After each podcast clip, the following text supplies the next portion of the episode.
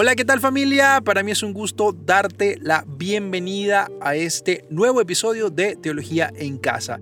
En esta ocasión me junto a dialogar con Rafael Luciani, quien es teólogo laico venezolano, recientemente nombrado como asesor para el próximo Sínodo de los Obispos.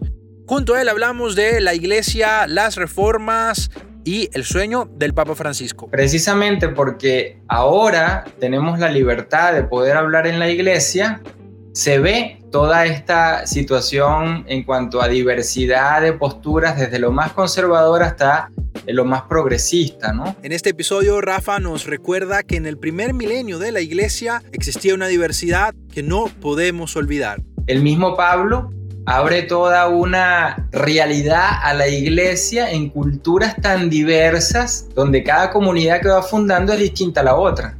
Y se plantean preguntas y cuestiones y van generando respuestas completamente eh, distintas porque responden a su época. Todo el primer milenio teníamos una diversidad de teologías, de ritos, de formas eh, eclesiales también hablamos sobre el Concilio Vaticano II y Rafa considera que la imagen de la Iglesia como pueblo de Dios en los dos pontificados posteriores al concilio no estuvo tan presente. Cuando el pontificado de Juan Pablo II y el de Benedicto XVI eh, asumieron eh, como principal el modelo de comunión jerárquica para entender a la Iglesia y pusieron como modelo secundario el modelo de pueblo de Dios, ahí me están dando una imagen de la iglesia y eso significa una manera de relacionarnos en la iglesia. Una vez más, bienvenido, bienvenida a este episodio número 6 de Teología en Casa, dialogando con Rafael Luciani. Una vez más, bienvenidos y bienvenidas a este espacio, a este podcast, a este momento en Internet donde me detengo un momento para dialogar con algunas voces de teólogos y teólogas de distintos temas. Ya hemos compartido con varios aquí y te agradezco a ti por estar aquí y compartir con nosotros, pues bueno, esta iniciativa que queremos que sea sobre todo un recurso para ti, para responder algunas preguntas, pero sobre todo para plantearte algunas otras que de pronto no te estás haciendo. Y hoy yo tengo la alegría y la dicha de compartir este espacio y este diálogo con un gran amigo eh, nos conocimos hace un, hace un, tiempo y hemos estado trabajando en muchas cosas juntos y eso me, me emociona un montón. Y bueno, me emocionaba también traerlo de vuelta después de haber empezado con él. Justamente este proyecto de Teología en Casa empezó con, un, con una charla, con un diálogo con él. Y bueno, va a estar compartiendo con nosotros también a propósito de algunos temas que hoy, hoy en el momento de la iglesia son muy importantes que tratemos y que dialoguemos. Querido Rafael Luciani, bienvenido. Gracias una vez más por aceptar la invitación. Aquí ya estamos en casa, aquí ya estamos en familia y aquí la gente de este canal te conoce porque hemos compartido ya varios espacios, pero de todas formas, para quienes de pronto no te ubican, Rafa, ¿de dónde eres? ¿Quién eres? ¿Dónde estás? Cuéntanos un poquito de esto para iniciar este espacio y este episodio de Teología en Casa. Hola Marco, la verdad es que te agradezco porque sí recuerdo que empezamos juntos este, este espacio de Teología en Casa y me alegra mucho que esta nueva eh, temporada pues ayude también a pensar los problemas que tenemos ahora en la iglesia. Eh, hemos vivido una pandemia y esto abre nuevos temas, ¿no? Eh, yo soy laico, venezolano, teólogo y participo de proyectos en distintos lugares donde estamos trabajando por la reforma de la iglesia. Y eso hoy es muy motivante porque Francisco ha abierto las puertas a que se puedan generar procesos nuevos eh, de cambio, ¿no? Ante lo que estamos viviendo. Por eso estoy pues entregado con pasión y con alegría que podamos tener una iglesia diversa, ¿no? Eh, a lo que muchas veces vemos en nuestro alrededor. Bueno, Rafa, para entrar en materia, yo antes de, de, de, hablar del tema que, que, fuera de cámara teníamos ahí como pensado, eh, hacerte una primera pregunta puntual, porque también en el episodio anterior habíamos hablado ya de la teología y de la vocación del teólogo eh, Rafa, en su experiencia, primero, ¿cómo termina siendo teólogo laico comprometido con este tema de la iglesia? Y segundo, bueno, antes de que acabemos el episodio, si quieres ya de inmediato, alguna invitación que tú digas, oye, eh, creo que necesitamos más laicos y laicas metidos en esto. ¿Cuál es tu experiencia un poquito de esto antes de entrar a, la materia que queríamos compartir hoy? ¿Qué quisieras compartirnos de esto? Sí, pues no ha sido fácil porque cuando yo estudié, eh, ya hace algún tiempo, no digo la, edad, eh, no se podía estudiar como laico, laica ni religiosa eh, teología, ¿no? Era algo completamente reservado a religiosos eh, y a aquellos diocesanos que iban a ser formados para, para ser presbíteros. Entonces, para mí fue al inicio también parte de una búsqueda y cuando comienzo a estudiar primero educación y filosofía, eh, muchas de las preguntas que fueron surgiendo y a la vez mi, mi trabajo, pues mi entrega a través de distintas obras de la iglesia, me fueron generando una cantidad de, de, dudas, de inquietudes, ¿no? Y fui conociendo poco a poco la teología y de ahí que empecé, me lancé eh, como una apuesta a estudiar teología. Y bueno, cuando uno comienza a estudiar teología ya no deja de, estudiarla. Yo creo que eso me pasó y ahora descubro que es mi vocación, que no es una profesión, que no es algo que hago para, para trabajar simplemente. Es una vocación, me siento realizado y busco proyectos en los que yo pueda contribuir, eh, en los que sienta que puedo ser útil eh, para la iglesia y para la sociedad, no solamente para la institución eclesial, sino para la sociedad y los problemas que hoy en día podemos eh, afrontar. Bueno, Rafa, has hablado ya dos veces de los problemas y de lo que, de lo que hoy, digamos, tenemos eh, de frente. En algún momento conversábamos tú y yo y era la pandemia y era cómo la iglesia se sostiene, se mantiene, sigue siendo una comunidad, etcétera. ¿Cuáles son los problemas hoy? Ya a lo largo, ya casi un poco más de un año de pandemia, los problemas que antes estaban, antes de la pandemia, hoy vuelven a tomar como un punto importante se vuelven a recuperar, se vuelven a mirar de frente en esa, eh, digamos, en ese discernimiento que has hecho también como teólogo y en tu trabajo particular dentro de la iglesia, ¿cuáles crees tú que son, no sé, los dos o los tres problemas que hoy por hoy la iglesia necesita resolver con carácter de urgencia, más allá de la pandemia, que ya de eso tú y yo hemos hablado bastante? Sí, eh, yo creo que, que un tema muy importante que venía antes de la pandemia, pero con todo lo que hemos vivido ha adquirido dimensiones mayores es qué significa lo comunitario, eh, qué significamos como seres humanos en comunidad, ¿Qué, qué, implica la relación cotidiana, esa cotidianidad tiene que ser hoy eh, repensada y, por eso la iglesia, que eh, sus estructuras han sido siempre a lo largo de su historia estructuras comunitarias, hoy en día encuentra una especie de desfaz con una realidad en la que lo comunitario entra en crisis, no solamente en la iglesia, sino en la sociedad en general. Creo que ese es un tema que, debe ponernos a discernir en este momento, eh, no solo en la iglesia, sino también en la sociedad. Y un segundo tema eh, que me parece muy eh, importante en lo que estamos viviendo a nivel humano, social, económico, es como recuperamos a lo largo de este proceso que viene eh, de sanación, diría yo, el sentido de la fraternidad. Y, cuando digo la fraternidad me refiero a, que la otra persona tiene que ser vista y asumida por mí como un hermano, como una hermana. Eh, y esto no lo digo como una frase cliché, un espacio o lugar común, ¿no? Que siempre eh, usamos, sino como algo que realmente humaniza. O sea, la pregunta para mí del otro como hermano, como hermana, es una pregunta que tiene que definir mi propia humanidad. Yo como Rafael, cualquier persona en la historia de vida que tengamos, ¿no? Si en esta vida no logramos encontrar esa fraternidad, creo que eh, le falta algo, le falta sabor a la vida, le falta sentido y por eso con la eh, pandemia, lo que hemos vivido, ahora la pregunta es cómo reconstruir ese vínculo fraterno cuando la cotidianidad misma está en crisis, ¿no? Lo comunitario. Creo que, esos, dos puntos son, muy importantes, además porque em, pareciera que, de alguna manera el cristianismo lo pudo haber asumido bien, porque está en el centro del Evangelio también el tema de la fraternidad, pero creo que la evidencia nos deja una, una clara experiencia de que le, cuesta a muchos dentro de la iglesia y nos cuesta mucho este tema de una iglesia abierta, una iglesia hospital de campaña, una iglesia que está del lado de los más vulnerables. Eso todavía hoy cuesta mucho y en función de esto, Rafa, y hablando un poco también desde la eclesiología, que tú también has trabajado muchísimo, em, en últimas, ¿cuál es la misión de la iglesia? Porque parece, parece de alguna manera, ¿no? Haciendo una lectura como que avanza, como que responde de acuerdo a lo que el momento concreto de la historia le pide, pero hay veces en los que parece como anquilosada, como encerrada en, dando unas respuestas que, que hoy realmente no, no, no están en el corazón de la gente, no son preguntas que la gente se ha hecho.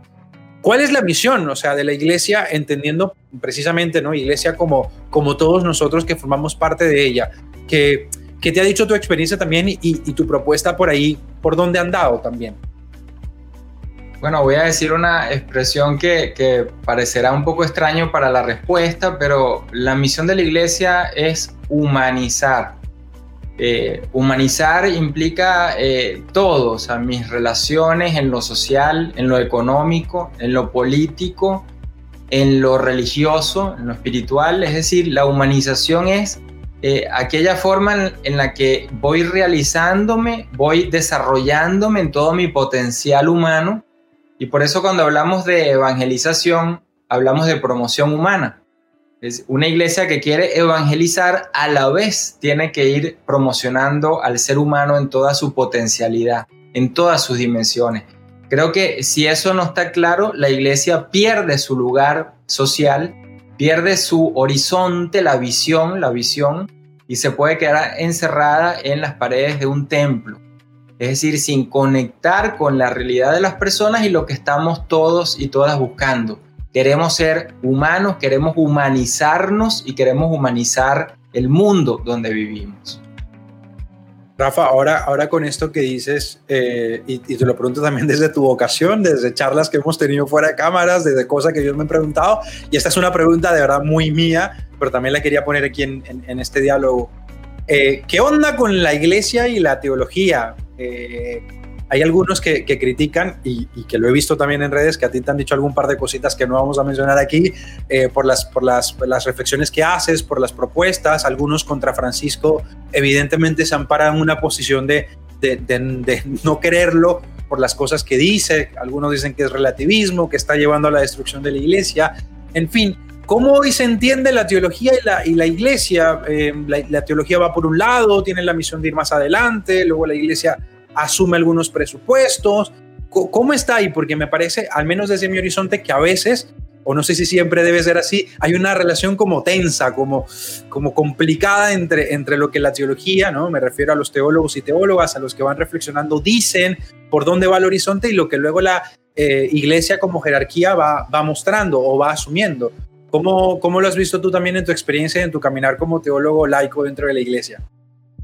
Oye, eso es una pregunta muy, muy interesante porque hace unos días eh, una persona, un presbítero, se me acerca y me dice que qué opinaba yo de todo lo que estaba pasando a nivel mundial, que con la iglesia, si yo creía que podía haber un cisma y estas cosas, ¿no?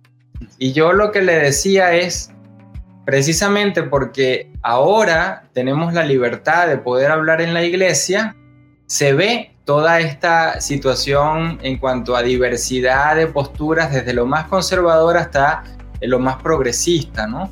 Hace 15 años, hace 20 años, pues no se podía hablar y existía todo este pensamiento, pero se abrían procesos, ¿no? A muchos teólogos y teólogas, ¿no? Entonces yo creo que también eso es un valor eh, positivo hoy en día el hecho de que exista eh, toda esta diversidad a veces en confrontaciones, eso es un signo de que se puede hablar. Eso es un signo de que mm, no hay un área, un ala, un grupo que pueda decir o me callo o me, o me botan de la iglesia o me abren un proceso, ¿no? Y ese ambiente lo ha traído Francisco un cardenal que ha participado en los sínodos desde Juan Pablo II, Benedicto y ahora Francisco, decía algo muy interesante en el sínodo para la Amazonía, que por vez primera en los sínodos que ha convocado Francisco, él sentía que podían los obispos hablar con tanta libertad que no les quedaba algo por decir o se lo guardaban por algún tipo de miedo, ¿no? Entonces estamos en un ambiente distinto aunque podamos ver toda esta cantidad de movimientos desde la, eh, los ultraconservadores que critican a Francisco y lo que hace, hasta lo más progresista eh, que buscamos reformas y buscamos cambios en la iglesia. Cambios en la iglesia. Rafa, eso siempre es un problema. Este siempre es un botón de alarma cuando uno dice cambios en la iglesia. Yo quisiera saber qué piensa Rafael Luciani de esta típica frase. Uno la lee en cuanto tweets aparezca por ahí en contra de Francisco, cuando dice alguna que otra cosa interesante que uno dice, a ver, está volviendo al Evangelio, no es ninguna novedad, pero bueno, de eh, la iglesia no puede cambiar y la iglesia ha creído y pensado lo mismo desde hace dos mil años. E, este lugar común, como llamabas tú, de muchos dentro de la iglesia, ¿qué te hace pensar a ti? Eh, y qué podrías responder tú también a aquellos que piensan que la iglesia ha pensado lo mismo por dos mil años y que no puede cambiar. Bueno, creo que el que piensa así no conoce la historia de la iglesia, porque desde las primeras comunidades en adelante, la iglesia lo que ha hecho es cambiar de acuerdo a los signos de cada tiempo, de cada época. Eh, basta recordar que el mismo Pablo abre toda una realidad a la iglesia en culturas tan diversas, donde cada comunidad que va fundando es distinta a la otra. Y se plantean preguntas y cuestiones y van generando respuestas completamente eh, distintas porque responden a su época. Todo el primer milenio teníamos una diversidad de teologías, de ritos, de formas eh, eclesiales. En el segundo milenio eh, con la reforma gregoriana y luego el concilio de Trento, se va homogeneizando, uniformizando, y ahí es donde muchas personas tal vez dicen, la iglesia siempre ha sido así. No, en el segundo milenio se dio un proceso de transformación para unificar las formas eclesiales. Y estamos ahora en el tercer milenio. Y el tercer milenio significa Concilio Vaticano II, eh, puesto en un proceso de recepción nueva que lleva a la sinodalidad.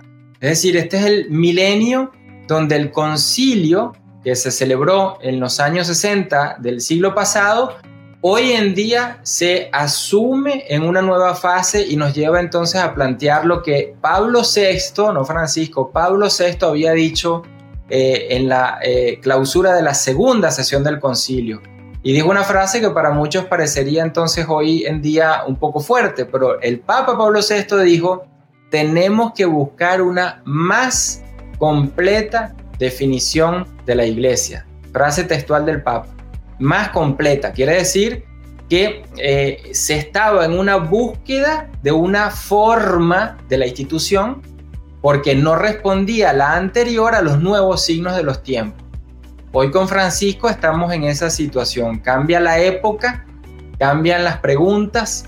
La iglesia, si no se adapta a los nuevos signos de los tiempos, bueno, perderá su propia razón de ser y no logrará nunca realizar la misión.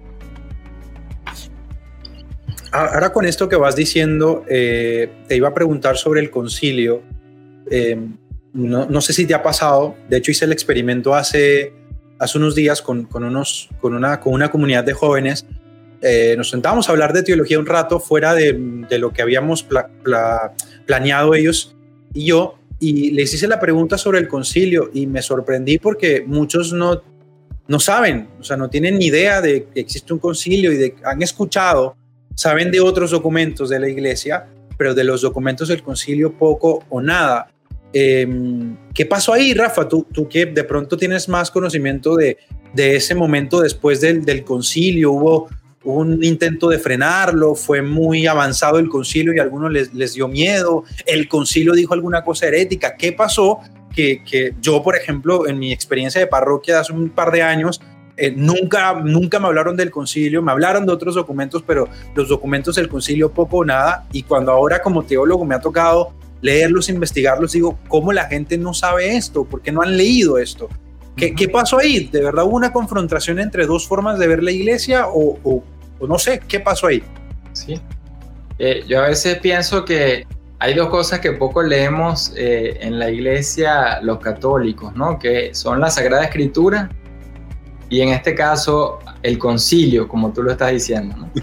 Eh, por eso esa frase que a mí me encanta, regresar a Jesús de Nazaret, y es precisamente porque a veces eh, uno lo que escucha en la homilía es lo único que sabe de la escritura. Con el concilio pasa algo parecido, ¿no? Si uno revisa los distintos pensa en las casas de estudio, en las facultades de teología, en los seminarios, pues casi que hay que buscar una lupa para encontrar esa frase que diga Concilio Vaticano II y cuando aparece, lo único que se enseñan son frases comunes, frases generales que, no dicen absolutamente nada, ¿no? Entonces cuando, cuando eh, tenemos que revisar eso, porque el concilio representa el consenso en un momento histórico de la Iglesia Universal. Hace poco Francisco, ante toda esta cantidad de grupos ultraconservadores, dijo una expresión eh, que cualquier papa la ha dicho. Dijo, quien no está con el concilio, no está en la Iglesia Católica. Porque el concilio significa un consenso de toda la Iglesia Universal, no de un grupito. Y el concilio para mí es tan importante porque hay un concepto que marca una novedad tremenda eh, en la manera de ser iglesia y que todavía no terminamos de hacer una recepción profunda de ese concepto con todas sus consecuencias. Pueblo de Dios. Y pueblo de Dios no es solamente la iglesia hacia la sociedad, en lo social, o en lo económico, o en lo político. Esa es una eh, de las caras de lo que llamamos iglesia pueblo de Dios pueblo de Dios en medio de la sociedad, en medio de las culturas. Pero la dimensión que se ha venido recuperando desde el concilio de esta expresión tiene que ver con el cambio en el modo como nos relacionamos en la iglesia. Es decir, que no hay nadie en la iglesia que pueda considerarse superior y no hay nadie que pueda ser subordinado a otra persona. Entonces, si yo recupero una una sola frase que el, el Lumen Gentium en el concilio nos dejó, una sola que es Christi Fideles, que significa que somos fieles, el Papa, el Obispo, el presbítero, la religiosa, el religioso, el laico, la laica, somos en igualdad de derechos, en igualdad de deberes, fieles. Eh, es decir, que basta agarrar frases que tienen un impacto tremendo en el modo como nos relacionamos en la iglesia y superaríamos cantidad de problemas que tenemos donde hay exclusión de personas, donde hay relaciones completamente jerárquicas, autoritarias, y hay una cosa que tiene que cambiar y que es el espíritu del concilio y el texto del concilio. ¿Qué tipo de liderazgo entendemos que en la iglesia tenemos que tener? ¿Qué tipo de liderazgo? Liderazgo de una persona que simplemente porque está ordenado ya de por sí tiene toda la autoridad y sabe todo, o un liderazgo que eh, trabaje en conjunto con los demás y que construya con los demás haciendo consensos y no decidiendo solo. Esas son cosas que aparecen en el concilio, pero que, como pues decía, ¿no? ¿no? No leemos o no estudiamos, mejor dicho, el concilio, sino el catecismo, y el catecismo sustituyó al concilio, sustituyó a la escritura para muchas personas. La gran pregunta es esa, pues, ¿no? Si, si yo quiero seguir en, una iglesia donde solo me oriento por el catecismo y lo poco que escucho una homilía, muchas veces mal preparada, como siempre nos recuerda el Papa Francisco, o si yo quiero asumir un camino donde me pregunte qué más hay, qué debo hacer, qué debo leer, qué busco, a dónde voy, a dónde recurro para encontrar eso. Es decir, moverme, salir y no quedarme con lo que tengo alrededor, ¿no? Rafa, ¿y, y por qué? Eh, esto como para también entender el, el, caso específico de este momento histórico de la iglesia, que es el Papa Francisco, tú que lo conoces y que también de alguna manera eh, ahorita nos cuentas un poquito del trabajo que vas a hacer en, el sínodo. Eh, ¿Qué, pasó entre el concilio y el Papa Francisco? Que, cuando el Papa Francisco llega a, ser obispo de Roma, hay como un boom, la gente se siente como, como wow, como, como que hay algo nuevo, que es realmente lo novedoso en Francisco, es traer el concilio, es su estilo latinoamericano. Te pregunto esto porque yo, pues, pertenezco a la iglesia y tengo muchísimo tiempo de estar aquí, pero realmente no tengo memoria de, cómo fue Juan Pablo II ni cómo fue Benedicto XVI pero sí tengo una memoria muy clara de qué pasó con Francisco y todos los titulares que aparecían, ¿no? De, de, de, este papa como un poco eh, con aires nuevos, pero tú que, que tienes más, más conocimiento de esto, ¿qué, qué ha pasado con el, con el Papa Francisco que hoy es reconocido, ¿no? Por algunos en la iglesia y fuera de ella también como un papa de la nueva era, un papa de un nuevo respiro. Eh, cuéntanos un poquito de eso. Sí, fíjate que cuando, eh, cuando decimos recepción, esa, esa expresión del concilio significa que hay modos en los que los textos y ese espíritu del concilio se van entendiendo. Entonces, por ejemplo, cuando el pontificado de Juan Pablo II y el de Benedicto XVI eh, asumieron eh, como principal el modelo de comunión jerárquica para entender a, la iglesia y pusieron como modelo secundario el modelo de pueblo de Dios, ahí me están dando una imagen de la iglesia y eso significa una manera de relacionarnos en la iglesia. Eh, por poner un ejemplo, una analogía muy, muy, que parecerá muy sencilla si yo le digo a alguien tú o si le digo usted, marca dos tipos de eh, ambiente y de relación. Eh, en este primer modelo de comunión jerárquica es como decirle a alguien usted siempre, o sea, usted. En el otro modelo, que era el modelo del concilio como el central, es el modelo pueblo de Dios, en ese modelo podemos pensar personas que se tratan de tú a tú, que es lo que anteriormente decía la, expresión fieles. Somos todos por el bautismo y por el sacerdocio en común, iguales en derecho y deberes. Cuando se da esta, esta eh, manera de entender a la iglesia como pueblo de Dios en la Lumen Gentium, en el concilio, el que hizo la estructura de la constitución de la iglesia, Lumen Gentium dice, el modelo pueblo de Dios es el modelo desde donde leo los otros modelos de la iglesia. Francisco, ¿qué hace? Recupera ese espíritu y ese texto del concilio y por eso es que hace eh, posible que exista hoy en día como este frescor, esta renovación porque nos coloca en una eclesiología horizontal. Eso quiere decir eh, que hoy en día eh, buscamos una iglesia donde participen todos y todas, sino algunos solamente. Pero participar con, con derechos y no solo con deberes, porque antes teníamos una iglesia donde el deber estaba por encima del derecho. Entonces yo tengo el deber de, ir a misa, yo tengo el deber de enseñar eh, la fe, y no tengo el derecho de participar, de tomar decisiones, de construir en conjunto. Hoy en día, cuando decimos pueblo de Dios, tiene que ver con ese balance derechos y deberes, igualdad, horizontalidad, y eso no quita eh, la, jerarquía o las relaciones en distintos niveles. Lo que hace es que crea una iglesia corresponsable, porque no hay autoridad para sí misma. La autoridad es para servir al otro, a la otra. Y ahí es donde Francisco crea esta posibilidad de renovación, pero que no es una renovación de algo nuevo, es traer lo que el espíritu y el texto del concilio y lo que los padres conciliares tenían en mente y eh, eso es lo que hoy en día está iniciando, iniciando en un proceso nuevo de recepción del concilio. Yo me imagino que esta idea de una iglesia pueblo de Dios definitivamente para algunos significó en los años del concilio una crisis y creo que desde ahí hay muchos que han venido bebiendo de esa crisis y que tal vez por eso de alguna manera rechacen el concilio eh, porque bueno pone un poco patas arriba la idea de, de una iglesia más, más medieval y, con poderes centrales y, y, creo que pasamos a otro tipo, como tú lo decías, de iglesia.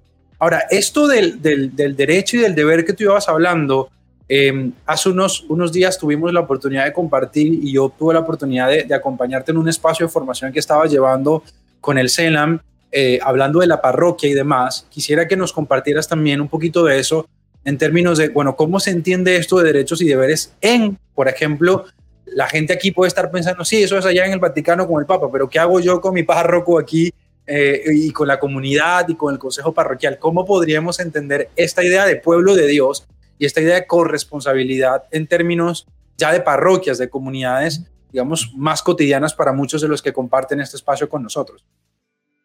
Sí, Mira, siempre, siempre van a haber modelos completamente eh, distintos, van a haber modelos complementarios, van a haber modelos eh, novedosos. Así es la vida de la iglesia a lo largo de toda su historia. Hoy en día hay un fenómeno muy interesante que eh, es, una realidad, o sea, no, es, no es algo utópico. La gente, en su mayoría, no va a la comunidad parroquial en la que vive. Y esta movilidad que, hoy en día nos caracteriza como mundo me da la posibilidad de ir a una comunidad donde yo me sienta acogido, me sienta familia, me sienta partícipe, corresponsable.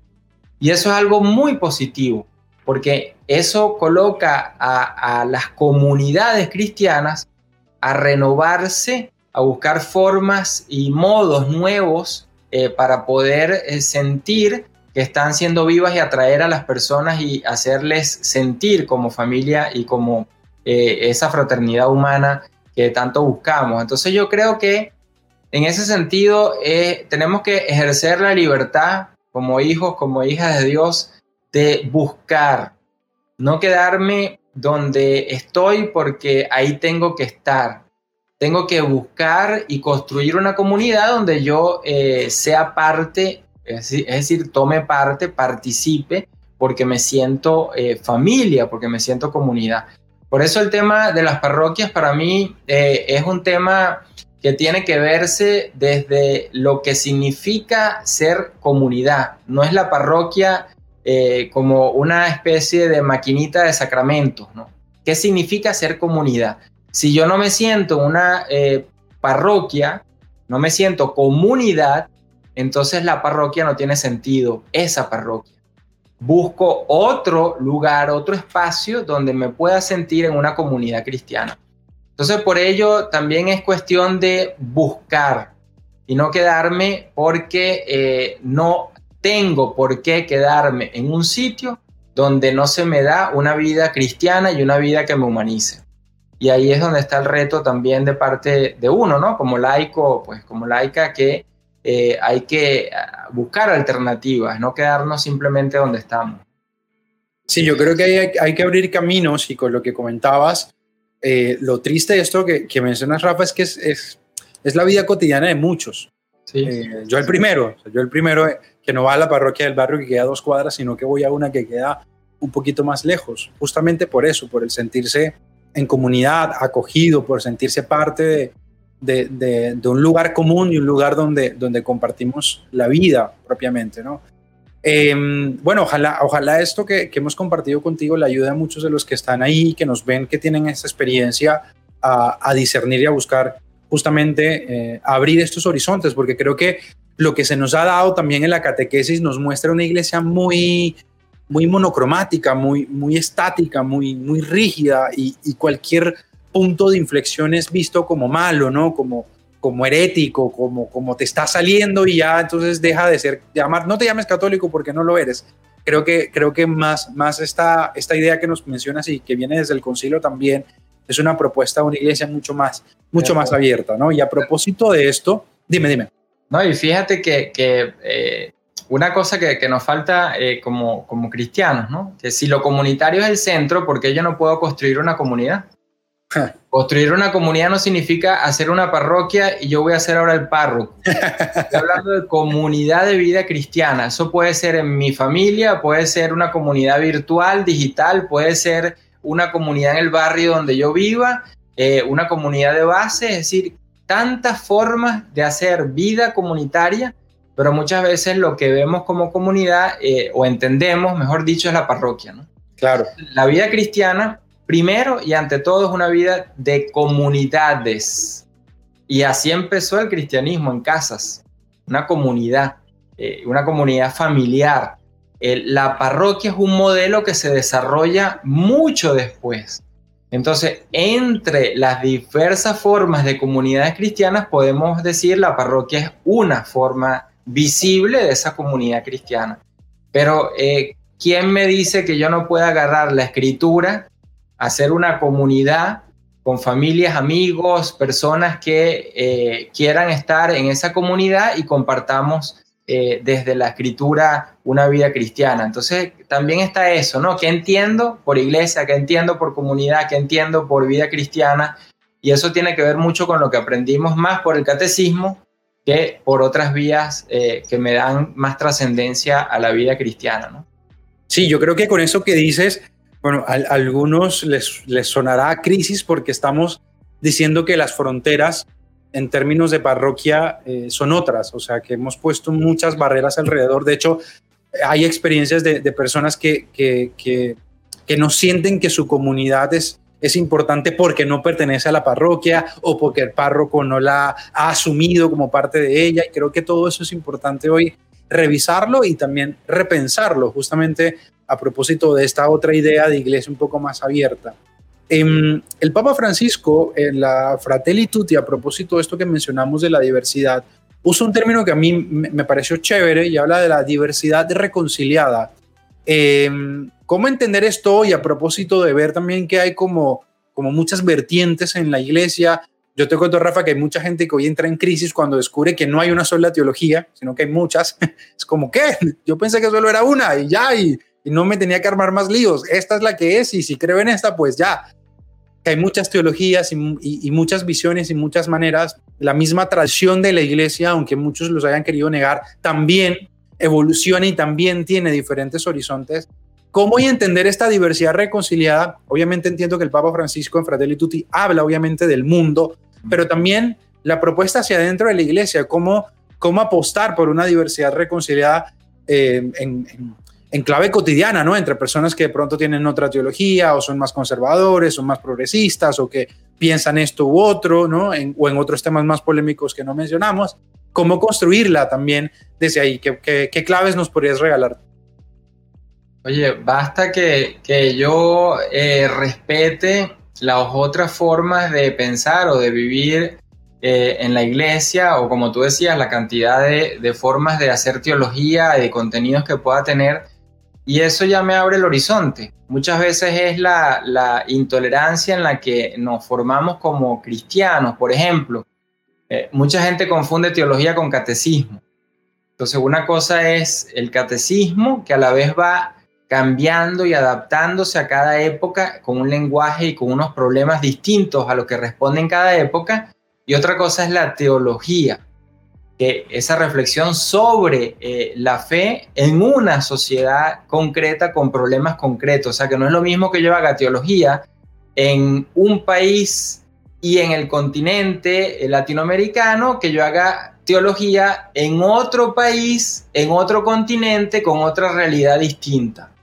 Entonces, por eso esa diversidad es tan importante. Y es que la iglesia, como decíamos al inicio, en el primer milenio, tenía diversidad de ritos litúrgicos, diversidad de formas y estilos de vida comunitario, diversidad de teologías, es decir, no, no existía esa idea que muchas personas pueden tener hoy de que la iglesia tenía que ser igual en todas partes, en todo sentido, en lo que piensa, en lo que dice, en la forma como se vive. Entonces creo que, que hay un problema de humanidad primero, respetar, integrar, tratar de ponerme en el lugar de la otra persona y comprender su propia posición. Y después viene eso que tú decías de, Francisco, esa frase, diversidad reconciliada no significa que anulo la diversidad y llegamos a un punto de uniformidad, ¿no? de homogeneidad. Reconciliada es porque puedo convivir, no sobrevivir, vivir por encima del otro o eh, llegar casi eh, en un mínimo de vida, sino convivir, o sea, vivir plenamente con otro, con otra que también plenamente pueda vivir. Entonces creo que ahí lo, reconciliado es la capacidad que podamos eh, generar, formar con la espiritualidad, con la formación, con las habilidades que podamos desarrollar a nivel de relaciones para poder entender que la otra persona tiene tanto derecho como yo a la vez que tiene tantos deberes como yo en una comunidad eclesial, ¿no? Pero es un problema ciertamente de humanidad muchas veces más que de contenidos religiosos. Y cuando carecemos de humanidad, cualquier ámbito, lo religioso, lo político, lo económico, se convierte eh, en, lo mismo.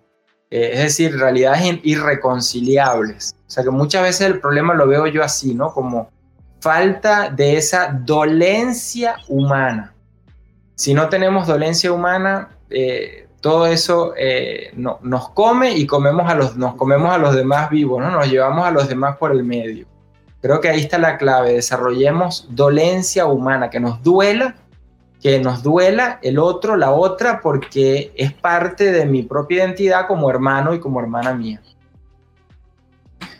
Rafa, hace, un momento mencionabas también el tema de, regresar a Jesús y es un tema que has trabajado también eh, a propósito del tema del laicado hoy en la iglesia y de, este desfaz que, mencionábamos hace un momento de la formación y que, que casi que toda la formación que han recibido muchos, eh, lo digo yo porque, porque estuve ahí en ese proceso y porque hoy comparto con comunidades de jóvenes que están viviendo ese proceso eh, es, catecismo y, no otras cosas. Hay, hay mucha gente hoy en la iglesia que desconoce los evangelios, que no sabe cómo leerlos, cómo interpretarlos, que espera justamente a las homilías y que casi que tiene que tirar la moneda caro sello a ver si tiene suerte de si el cura eh, eh, preparó o no preparó o si en ese momento se, se levantó con ganas de contar un cuento de que se encontró una señora en el supermercado. En fin, ¿cómo hoy desde el laicado también podríamos iniciar un proceso de formación que implique este regresar a Jesús, que implique este volver a los evangelios, que también el Concilio Vaticano II lo trajo, habló del evangelio y de los evangelios como el pulmón, como el motor de la iglesia. Em, ¿Cómo hacerlo también? No sé si evitando el conflicto, pero, pero tratándolo lo más posible. Oye, tiene que haber una apuesta eh, por la formación del laicado, pero no por la formación, y volvemos al tema, catequética no, es por la formación de contenidos, eh, es por una formación eh, teológica, porque lo teológico no es una exclusividad del que va a ser ordenado eh, presbítero. Entonces yo creo que si hablamos de la hora del laicado como sujeto en la iglesia, no podemos excluir al laicado de una formación teológica. Entonces, por ejemplo, hay que hacer una apuesta, una apuesta digo, en las diócesis tienen que hacer una inversión en instituciones que formen al laicado, en una parroquia también, cómo formo al laicado, cómo puedo hacer una cooperación con una universidad y a través de programas con universidades, con facultades de teología, puedo lograr esa formación. No tengo que inventar algo y partir de cero. Muchas veces es la falta de integración de lo que existe y entonces eso me genera un problema porque creo que me cuesta mucho dinero, creo que tengo que hacer toda una estructura para formar al laicado. No, busquemos cooperación. Una de las experiencias más hermosas que yo he tenido es en la formación de laicos profesionales, es decir, ya tienen su trabajo, tienen su profesión, estudian teología y han visto la teología como un complemento a su propia profesión y a su propia vocación. Y luego te dicen, no, yo no quiero dejar de estudiar teología. Y tú le dices, bueno, pero si el programa termina en dos años, no importa, yo sigo agarrando materias y materias y materias. ¿Por qué? Porque descubren que hay algo más, más allá de un mero contenido. Entonces, eh, yo digo, es la hora de que el laico sea sujeto, pero eso implica que la iglesia tiene que apostar, apostar, invertir y asumir esa realidad. Si no, eh, ciertamente, pues que nos vamos a quedar atrás y el laicado seguirá siendo y, hará, mejor dicho, hará una vida aparte porque no encuentra en, la institución pues esa, esa formación o esa capacidad de ser integrado como sujeto, repito, como sujeto. Bueno, Rafa, ya para ir cerrando esta conversación, eh, hace un par de preguntas rápidas y a ver qué piensas. Primero, eh, ¿qué es lo que más te sorprende de, de, la propuesta de Jesús de Nazaret? Ya después de haber eh, leído, reflexionado, escrito varios libros, eh, artículos y tener ya un montón de conferencias en tu, en tu experiencia. ¿Qué dices tú que hoy te sigue sorprendiendo de la propuesta de Jesús de Nazaret? Que se convirtió, que cambió, que la gente no cree que Jesús se haya convertido, y, que lo convirtió una mujer, no lo convirtió un religioso, no lo convirtió una persona eh, con una formación y una espiritualidad de, establecida de la época o que iba al templo, que lo convirtió una mujer que desde su eh, fe eh, humanamente le dice, dame Señor de esas migajas que te sobren, y Jesús que se resiste y todavía le dice, bueno, pero come ahí, ahí están, ¿no? En el piso, por decir una expresión, y la mujer todavía le insiste y Jesús entonces termina descubriendo que esa mujer tiene más fe que él y que los que estaban con él. Entonces Jesús se convierte. Y esa frase eh, es eh, realmente para mí eh, impresionante porque eso quiere decir que la conversión es algo de toda persona. Lo más humano que puede haber es cambiar, es convertirnos, es crecer y sobre todo porque Jesús lo reconoce en otra persona, no lo descubre encerrado en un cuarto rezando eh, consigo mismo y rezando con sus palabras íntimamente, lo descubre porque otra persona le confrontó su propia vida. Entonces creo que ahí es donde yo, a mí me llama la atención que, Jesús cambió toda su vida a raíz de ese encuentro con una persona eh, en la vida de él yo, yo te confieso que cuando, cuando digo esto, que, que, lo aprendí alguna vez charlando contigo, la gente también se sorprende y dice, ¿qué? ¿De verdad? Yo sí, es que, ¿cómo podría ser un ser humano Jesús plenamente si no vive un proceso también de cambio y de conversión? Rafa, tres libros, tres libros que tú digas, oye, esto hay que leerlo, esto de teología para los laicos que están aquí, de pronto por ahí algún amigo sacerdote también se pasa por este canal, pero la gran mayoría son laicos y la gran mayoría son jóvenes. ¿Qué, libros por ahí, tres si quieres, que nos quieras recomendar para, para meterle diente? Oye, el, el que siempre primero recomiendo para quienes quieran conocer a ese Jesús que, que tanto hemos hablado en muchos, en muchos encuentros, eh, es Pagola, José Antonio Pagola. Eh, ese libro, Jesús, Aproximación Histórica, y tantos otros que tienen, no, no solo eso, es que él escribió muchísimo, porque recupera lo histórico, recupera eh, desde una visión interdisciplinar y a la vez nos trae a un rostro cotidiano, ¿no? cercano, este, humano. Hay otro autor que a mí me gusta mucho que falleció, benedictino, de los más eh, pensadores más importantes eh, en España, que es eh, Juice Dutch, que, que viene eh, con una cantidad de interrogantes, por así decirlo, ¿no? Ante lo que vivimos cotidianamente y cómo Dios encaja con toda esa cantidad de cuestionamientos que tenemos, problemas existenciales, sociales.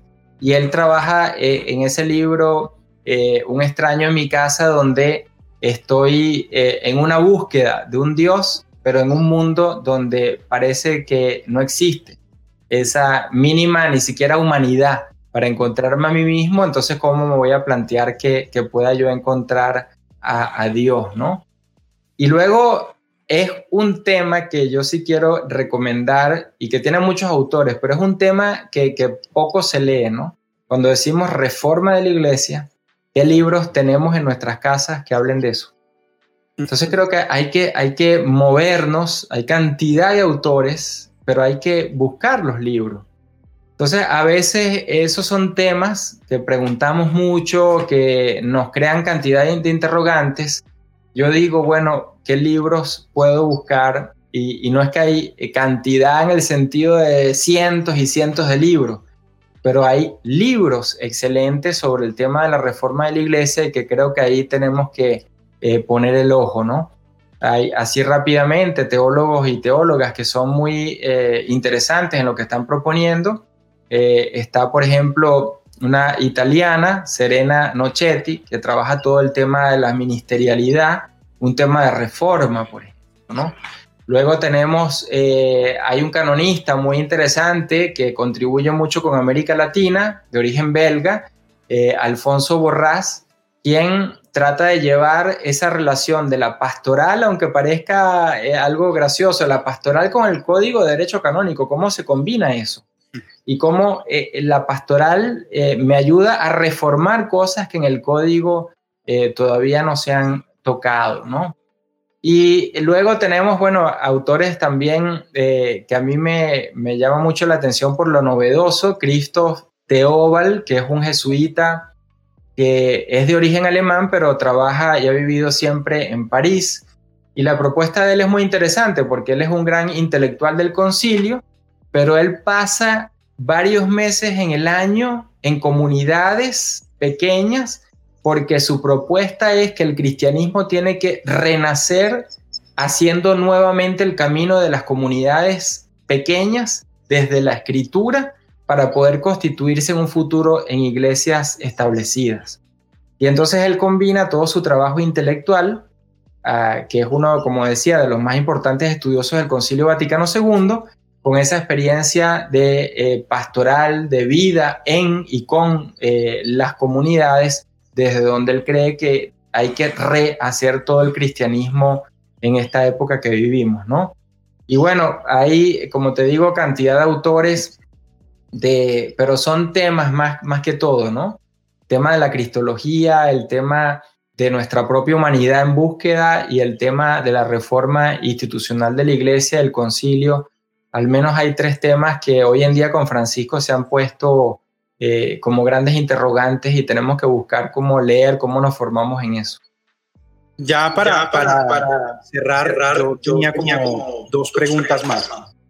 Em, primero, Em, en, tu experiencia con esta crisis que hubo en el sino de la Amazonía, justamente con esa palabrita que usaste hace poco de, la, de los nuevos ministerios, em, ¿qué ha pasado ahora? Vamos a, estamos apuntando hacia un nuevo sínodo que se ha trabajado hasta hoy en ese tema. Eh, ¿Qué crees que viene hacia el futuro con el tema de los nuevos ministerios? Em, ¿Qué podrías decirnos sobre el tema de, de, la catequesis y el catequista que hace poco pues el Papa Francisco lo ha vuelto un ministerio, que, podrías regalarnos experiencia allí.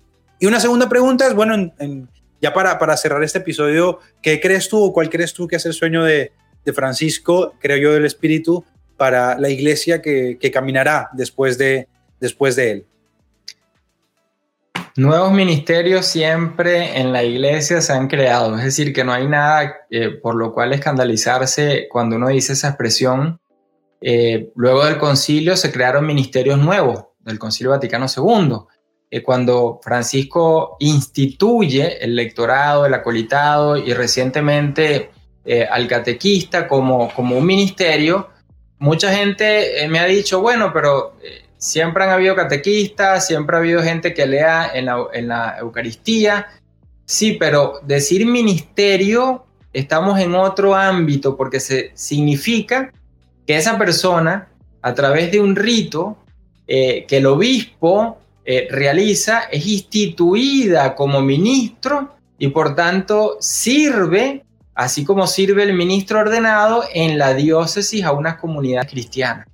Entonces nos coloca en una iglesia ministerial, ministerios ordenados, ministerios no, no ordenados. No es simplemente un servicio, doy catequesis, leo en la Eucaristía porque alguien me pide que lea la primera, la segunda lectura, etc. No, aquí estamos hablando de una vocación, de un ministerio, de una forma institucional en la que en la iglesia participo, ¿no? Y, ciertamente eh, habrá muchos más. Hoy en día eh, los grandes eclesiólogos y pastoralistas de este momento tienen grandes libros, importantes libros sobre nuevos ministerios, se llama así, porque es una búsqueda. Está, por ejemplo, Antonio de Almeida eh, en Brasil, que es el más importante teólogo pastoralista de ministerios en América Latina, y su propuesta desde hace muchos años de los equipos pastorales, de los equipos ministeriales, es una propuesta donde replantea la manera como entendemos las comunidades cristianas, donde el ministro ordenado, los ministros no ordenados y el resto de las personas que a través de servicios y carismas pueden aportar, constituyen una manera de estar donde todos toman decisiones y participan del proceso comunitario. Entonces creo que nuevos ministerios vendrán eh, en el Sínodo para la Amazonía también una de las cosas que se pidió fue el coordinador o la coordinadora de las comunidades, que ya existe en muchas iglesias desde los años 70, pero no como ministerio. Entonces, eso sería un ministerio que eh, seguramente vendrá próximamente, ¿no? Y lo que decías del sueño de Francisco, bueno, creo que el sueño es lo que ha venido haciendo, eh, es decir, abrir un proceso esa expresión que él tanto usa, abrir un proceso que seguirá y dará frutos o no de acuerdo a la responsabilidad o al querer eh, o a la voluntad que tengamos para generar eh, eh, en ese proceso cambios, ¿no? No creo que él quiera hacer los cambios de una manera impositiva, eso sería hasta más fácil, ¿no? Como pontificados anteriores han hecho los cambios, aquí se trata de generar procesos y esos procesos implica que tardan más, ciertamente, pero son una manera de proceder completamente distinta en la iglesia que, a la que muchas personas no están acostumbrados. Y ahí es donde viene la contradicción, ¿no? Porque quienes querían libertad o quienes querían una iglesia más participativa, hoy día piden eh, el autoritarismo de Francisco para que cambie de un día para otro las estructuras y las cosas. Entonces, e, es lo que hablábamos al inicio. Precisamente porque hoy se puede hablar, encontramos desde lo ultraconservador hasta lo ultraliberal. Precisamente porque hoy tenemos algo al menos de voz para poder decir qué y qué no cambiar, pero tenemos que llegar a consensos, entonces los procesos son más lentos. Porque consensos implica que puedo encontrarme con alguien que me dice todo lo contrario, puedo encontrar con alguien que quiere llegar a medio camino y yo quiero llegar al final, tengo que llegar a consensos. Yo creo que este es eh, uno de los grandes aportes de este pontificado, que es poner eh, esta expresión consenso como algo que tenemos que comenzar a, a ver qué significa, cómo vivirla, que no lo sabemos en la iglesia, porque estábamos acostumbrados al liderazgo autoritario. Entonces, esto es otro modo eclesial de proceder. Y en este modo eclesial de proceder estamos todos aprendiendo, incluso el mismo Papa, porque son procesos abiertos. Puede ser que terminemos mejor, puede ser que terminemos peor. Un proceso no se sabe cómo termina, pero es un modo de proceder completamente distinto que no impone. Creo que ahí hay un elemento al menos positivo, aunque no veamos que haya un avance rápido como, como queremos. Bueno, Rafa, nos has regalado tu experiencia, tu caminar como teólogo y como laico dentro de la iglesia, como un seguidor de Jesús. Una vez más, yo te agradezco a todos los que han escuchado y han visto este episodio. Recuerden que aquí en mi canal tienen una cantidad de diálogos como este con Rafa.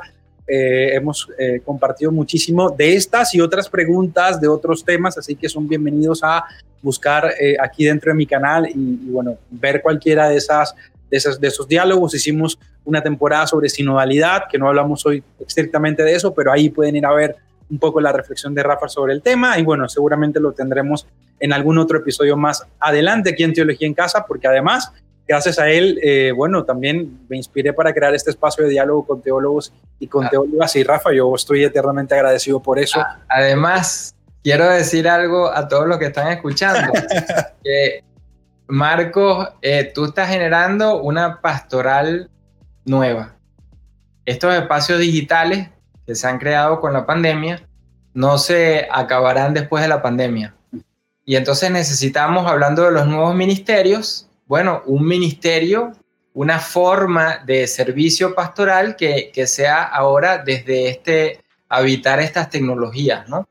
Y ahí está el reto que tú estás haciendo y que, que, pocas personas lo están haciendo, porque como tú dijiste muy bien en una charla, en una de las clases que yo estaba dando sobre las parroquias, que, que te invitamos a, a, que nos hablaras de eso, y yo me acuerdo que tú bien dijiste, no es lo mismo usar esto como una herramienta a usarlo como un hábitat, ¿no? Como un espacio donde podemos hacer también vida a través de los medios digitales. Tú estás innovando y estás creando un ministerio nuevo. Ahí tienes un ejemplo. bueno, sin palabras, no sé qué decir. Gracias, hermano. Gracias a ti por la confianza y, por, y porque definitivamente eh, has estado ahí para animarme y, seguir con esto. Y, y, bueno, ya vamos a estar trabajando algunas cosas que luego les contaré a todos los que visitan este espacio y este canal. Rafa, tu mensajito final, lo que quieras compartir, tus palabras finales para cerrar este episodio. Y, bueno, yo de verdad salgo con muchísimas ideas y sigo pendiente de seguir elaborando esto de, de los nuevos ministerios en el mundo digital. No nos quedemos con trivialidades. O sea, busquemos algo realmente trascendente, que, que, nos movilice, que tengamos un horizonte hacia donde eh, podamos ver y queramos caminar y dejemos a un lado tantas trivialidades que nos hacen perder tiempo y al final de la vida eh, vamos a decir, bueno, en qué pasé, en qué viví, en qué contribuí y qué construí, ¿no? Eh, creo que es eso, pues, ¿no? Mire, tengamos un horizonte cada vez más claro de lo que podemos ser como humanos y lo que podemos aportar humanizando a, las otras personas, a la sociedad y a esta iglesia, ¿no? Y esa frase que a mí me gusta tanto, que la escuché una vez de Francisco, no dar a nada ni a nadie por perdido. No, no significa esa utopía, ¿no? De que todo va a cambiar, no, es lo que me moviliza, es creer en que lo que yo hago puede tener repercusión y puede tener impacto y puede cambiar cosas en las que creo que tienen que cambiar. Bueno, con este mensaje de Rafa y con este diálogo que hemos compartido con él, despedimos este nuevo episodio y bueno, los vamos a esperar por aquí en este espacio de Teología en Casa porque si vienen más diálogos, esperemos que alguno de los autores que ha mencionado Rafa y que Rafa tiene referencia, ojalá algún día se pasen por esta casa de Teología en Casa y sigamos reflexionando y ojalá, de verdad, que es lo que yo quiero y es lo que he soñado y es lo que, lo que he pensado con Rafa y, y lo que de alguna manera eh, les he contado a todos ustedes en este espacio, ¿no? Ojalá contribuir desde esto a que ustedes piensen, se repiensen cosas, se planteen preguntas, busquen nuestros horizontes que de pronto por alguna razón mágico, mística, misteriosa no llegan a nuestras comunidades parroquiales o comunidades allí en la vida cotidiana. Ojalá este espacio les haya aportado muchísimas luces y, por qué no, muchísimas preguntas. Nos vemos en el próximo episodio de Teología en Casa. Yo soy Marco Salas, estuve dialogando con Rafael Luciani y nos vemos en la próxima.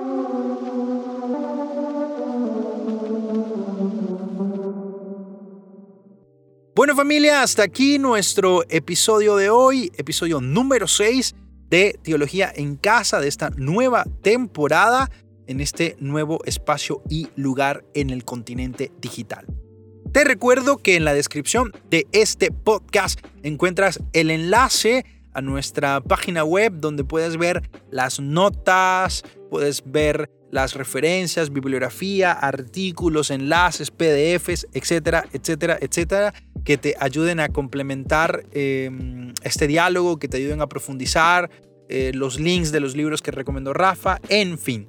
Todo este contenido pues lo encuentras en este sitio web que te hemos dejado en la descripción de este episodio. No me quiero despedir sin antes agradecerte a ti que estás ahí y que estás escuchando este episodio. Si estás en el auto, si vas camino al trabajo, si estás de regreso a casa, si estás haciendo limpieza de domingo, si estás limpiando los trastes, en fin, si vas en el transporte público, etc. Gracias a ti por hacer parte de este episodio. Gracias a ti por hacer parte de este proyecto de Teología en Casa, que como te conté en este episodio, lo fundamos junto a Rafael Luciani hace un par de meses atrás. Y bueno, hoy se ha convertido en esta casa para tantos que tienen preguntas y que son buscadores de Dios. Así que a ti que eres buscador de Dios, a ti que quieres una iglesia que sea más acorde al Evangelio, que dé gloria a Dios y que se parezca al proyecto humanizador de Dios, a ti muchas, pero muchas, pero muchas gracias. Compártelo, em, deja tus preguntas, escríbeme, sabes que estoy en todas las redes sociales como arroba Marcos y por supuesto que con muchísimo gusto seguimos aportando desde lo que pueda hacer yo de mi parte a todo lo que significa seguir caminando juntos en iglesia. No me quiero despedir sin antes también recordarte que tenemos en el próximo episodio. ¿Qué es lo que se debe imitar? ¿Qué es lo, qué es lo, que, lo que en el fondo eh, está a la base de la imitación? Lo que se imita, en este caso de Jesucristo, o la invitación a imitar algo de Jesucristo, no es lo, no es lo circunstancial, si tenía sandalias, si tenía eh, túnica, manto, si tenía la barba larga o si tenía el cabello largo o corto, eso es circunstancial. Y, para, para, los padres, lo que hay que imitar en el Hijo encarnado es el amor, es la bondad, es el servicio, es la misericordia, porque a través de, estas conductas, pues eh, en el fondo lo que se está comunicando es la vida divina, y en el fondo pues eso es lo que nosotros necesitamos apropiar, encarnar para poder aspirar precisamente a una comunión cada vez más profunda con la divinidad. Hasta la próxima, esto fue todo en este episodio número 6 de Teología en Casa junto a Rafael Luciano.